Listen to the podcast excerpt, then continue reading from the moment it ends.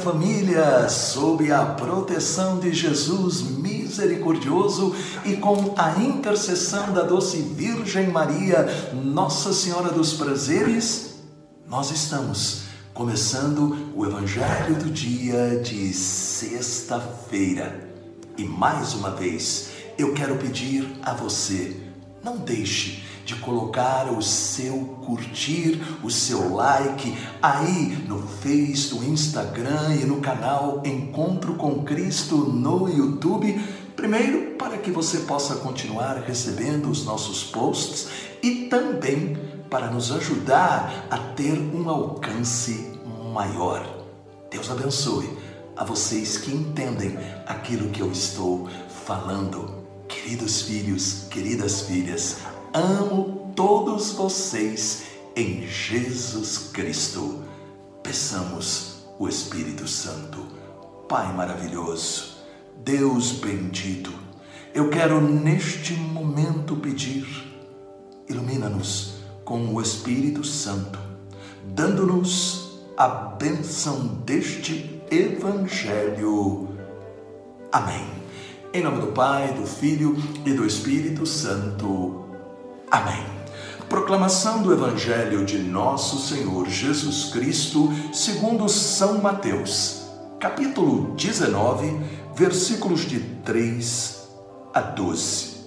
Os fariseus vieram perguntar a Jesus para pô-lo à prova. É permitido um homem rejeitar sua mulher por um motivo qualquer?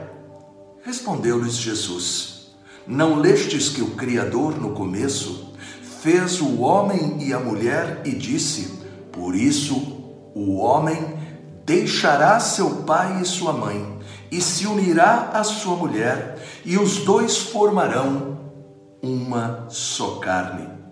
Assim, já não são dois, mas uma só carne. Portanto, não separe o homem o que Deus uniu. Disseram-lhe eles: Por que então Moisés ordenou dar um documento de divórcio à mulher ao rejeitá-la? E Jesus respondeu-lhes: É por causa da dureza de vosso coração que Moisés havia tolerado o repúdio das mulheres, mas no começo não foi assim. Ora, eu vos declaro que todo aquele que rejeita sua mulher, exceto no caso de matrimônio falso, e desposa uma outra, comete adultério. E aquele que desposa uma mulher rejeitada comete também adultério. Seus discípulos disseram-lhe: Se tal é a condição do homem a respeito da mulher, é melhor não se casar. Respondeu Jesus: Nem todos são capazes de compreender o sentido dessa palavra, mas somente aqueles a quem foi dado. Porque há eunucos que o são desde o ventre de suas mães. Há eunucos tornados tais pelas mãos dos homens, e há eunucos que a si mesmos se fizeram eunucos por amor ao reino dos céus. Quem puder compreender, compreenda. Palavra da salvação. Qual é a mensagem deste Evangelho? Evangelho que nos traz os pingos nos is, nos abre a mente e nos faz realmente compreender qual é a verdadeira intenção de Jesus ao dizer estas palavras. Primeiro, nós estamos novamente diante de uma pergunta maliciosa dirigida a Jesus, provavelmente uma armadilha para fazê-lo ficar mal diante da multidão. Eles perguntam aí em Mateus capítulo 19, versículo 3: É permitido a um homem rejeitar sua mulher por um motivo qualquer? Os fariseus eram pessoas religiosas, mas se preocupavam muito mais com a letra da lei do que com o seu espírito. E assim eles excluíam quem não se enquadrava naquilo que julgavam ser certo. Qual é o verdadeiro espírito da lei? Nós temos que tomar muito cuidado para a gente não colocar na palavra de Deus a nossa mentalidade humana, que é imperfeita, que é cheia de preconceitos, que muitas vezes é dura pelos motivos mais diferentes. Nós temos que pedir a luz do Espírito Santo para compreender o que é que de fato Deus quer que eu entenda e viva. Não é só entender, mas também viver aquilo que Ele está falando. Primeiro ponto muito importante. A palavra de Deus não foi feita para apontar o dedo, condenar, excluir, mas ela foi feita para que nós possamos exercitar a infinita misericórdia de Deus. Deus deseja curar nossas feridas, sejam lá quais forem, com o remédio da misericórdia. A primeira ferida é a ferida do pecado. Por isso, ele nos chama a conversão. Ele mandou o seu filho Jesus Cristo para pregar a palavra. Ele deixou a igreja e, através dela, os seus sacramentos como remédios para a nossa caminhada.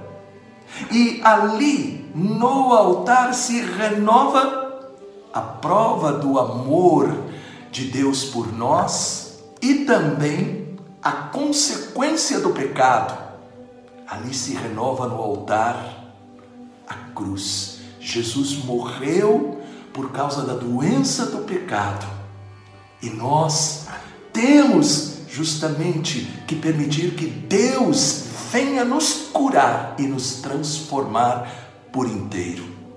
O Papa Francisco diz que a igreja é um hospital de campanha, com as portas abertas para acolher quem pede ajuda e apoio. Ninguém deve ser excluído, todos devem ser abraçados, para que todos possam começar uma vida nova. E é deste modo que Jesus responde à pergunta maliciosa dos fariseus. Primeiro, ele recorda a origem sagrada da família.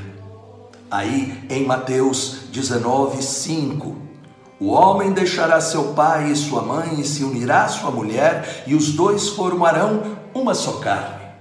E isto teve a sua origem lá no paraíso. Deus criou a família e a família é sagrada.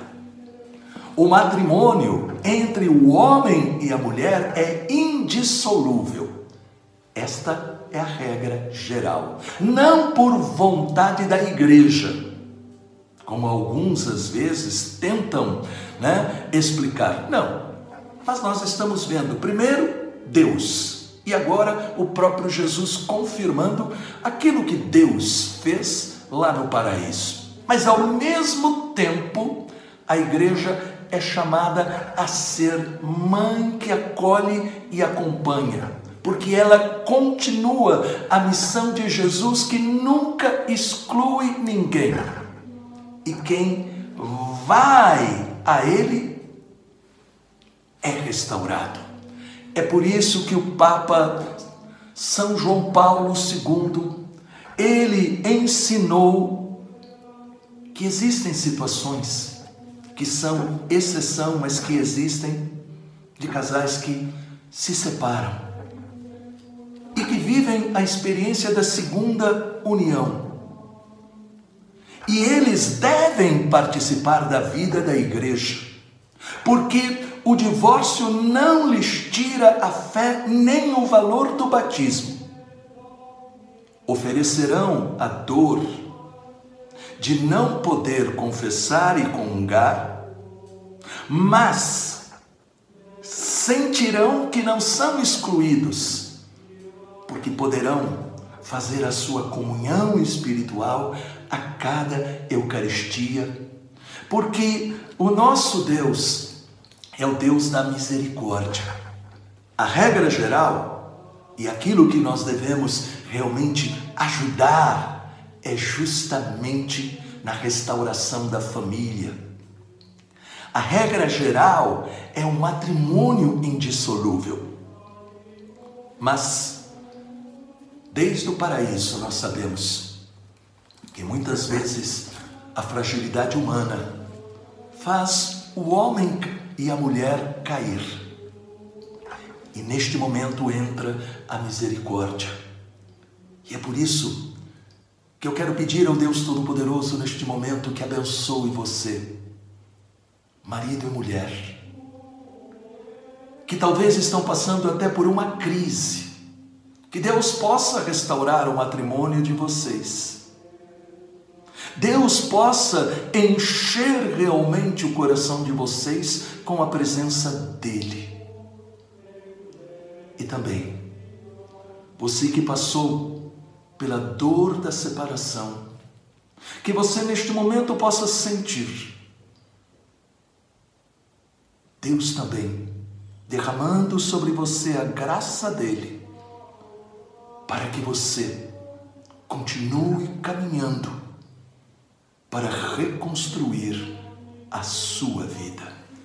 Em nome do Pai, do Filho e do Espírito Santo. Amém. Deixe um comentário, compartilhe esta mensagem. Deus abençoe.